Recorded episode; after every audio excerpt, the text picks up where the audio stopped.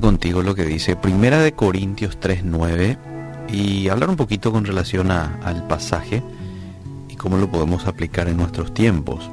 Dice, porque nosotros somos, decía el apóstol Pablo, colaboradores de Dios y vosotros sois labranza de Dios, edificio de Dios.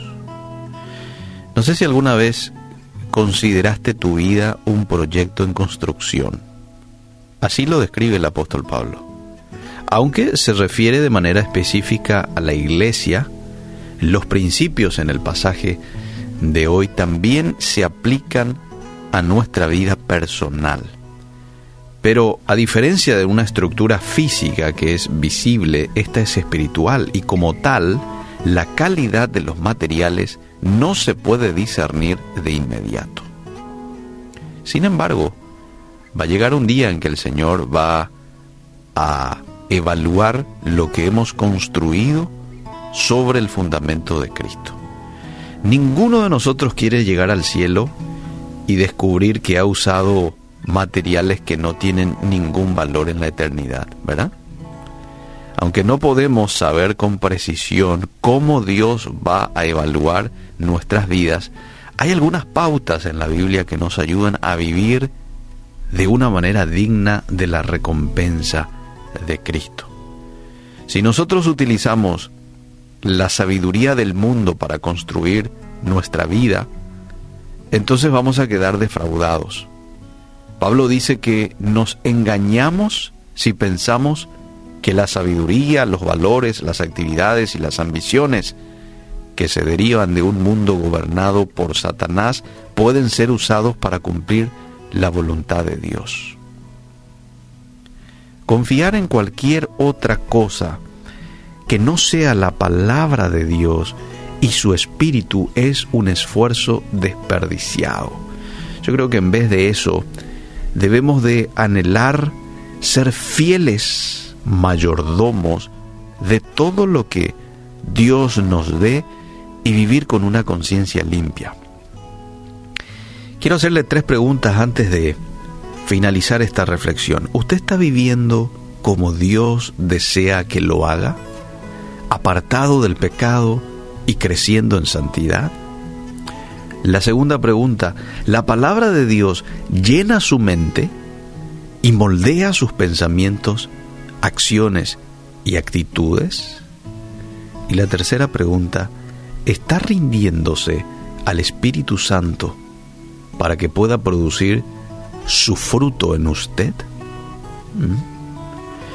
Si usted responde a estas preguntas de manera positiva, entonces usted está construyendo con buenos materiales eh, su templo para la eternidad, su templo, su vida, ¿verdad?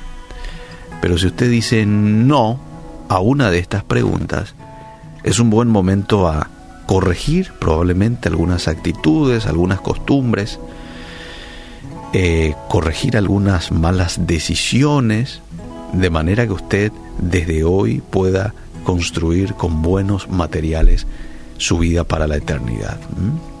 Dios anhela que nosotros crezcamos en santidad. Esa es la voluntad de Dios para nuestras vidas. Dios anhela que nos llenemos de su palabra.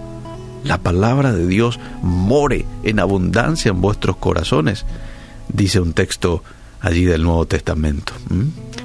Y también Dios anhela que nosotros nos rindamos al Espíritu Santo todos los días para que Él pueda generar esos frutos preciosos del cual habla el libro de Gálatas, amor, gozo, paz, paciencia y más.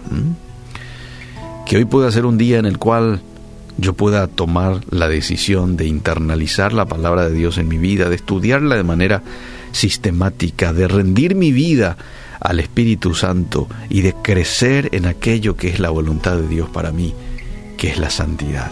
Que Dios nos ayude, que Dios nos dé la disciplina, las fuerzas, de poder crecer en estas cuestiones tan importantes que van a consolidar tu vida espiritual. Gracias Dios por tu palabra, gracias por desafiarnos en esta mañana a conocerte más, a afianzarnos en estas disciplinas tan importantes para nuestro crecimiento espiritual que tiene que ver con el estudio de tu palabra, la oración, el ayuno, la meditación, que todas estas cosas harán de nosotros una persona más acercada a ese propósito que tienes para cada uno de nosotros.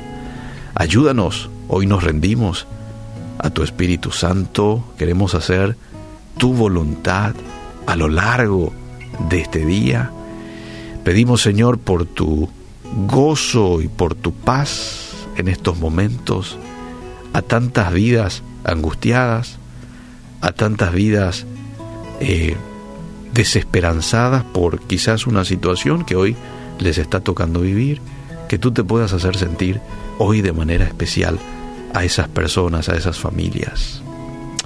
Danos el hambre y la sed de buscarte, buscarte a través de la oración, a través de la lectura y el estudio de tu palabra. Dice tu palabra que tú produces el querer como el hacer. Y hoy queremos que produzcas en nosotros el deseo de buscarte y de agradarte. En el nombre de Jesús. Amén y amén.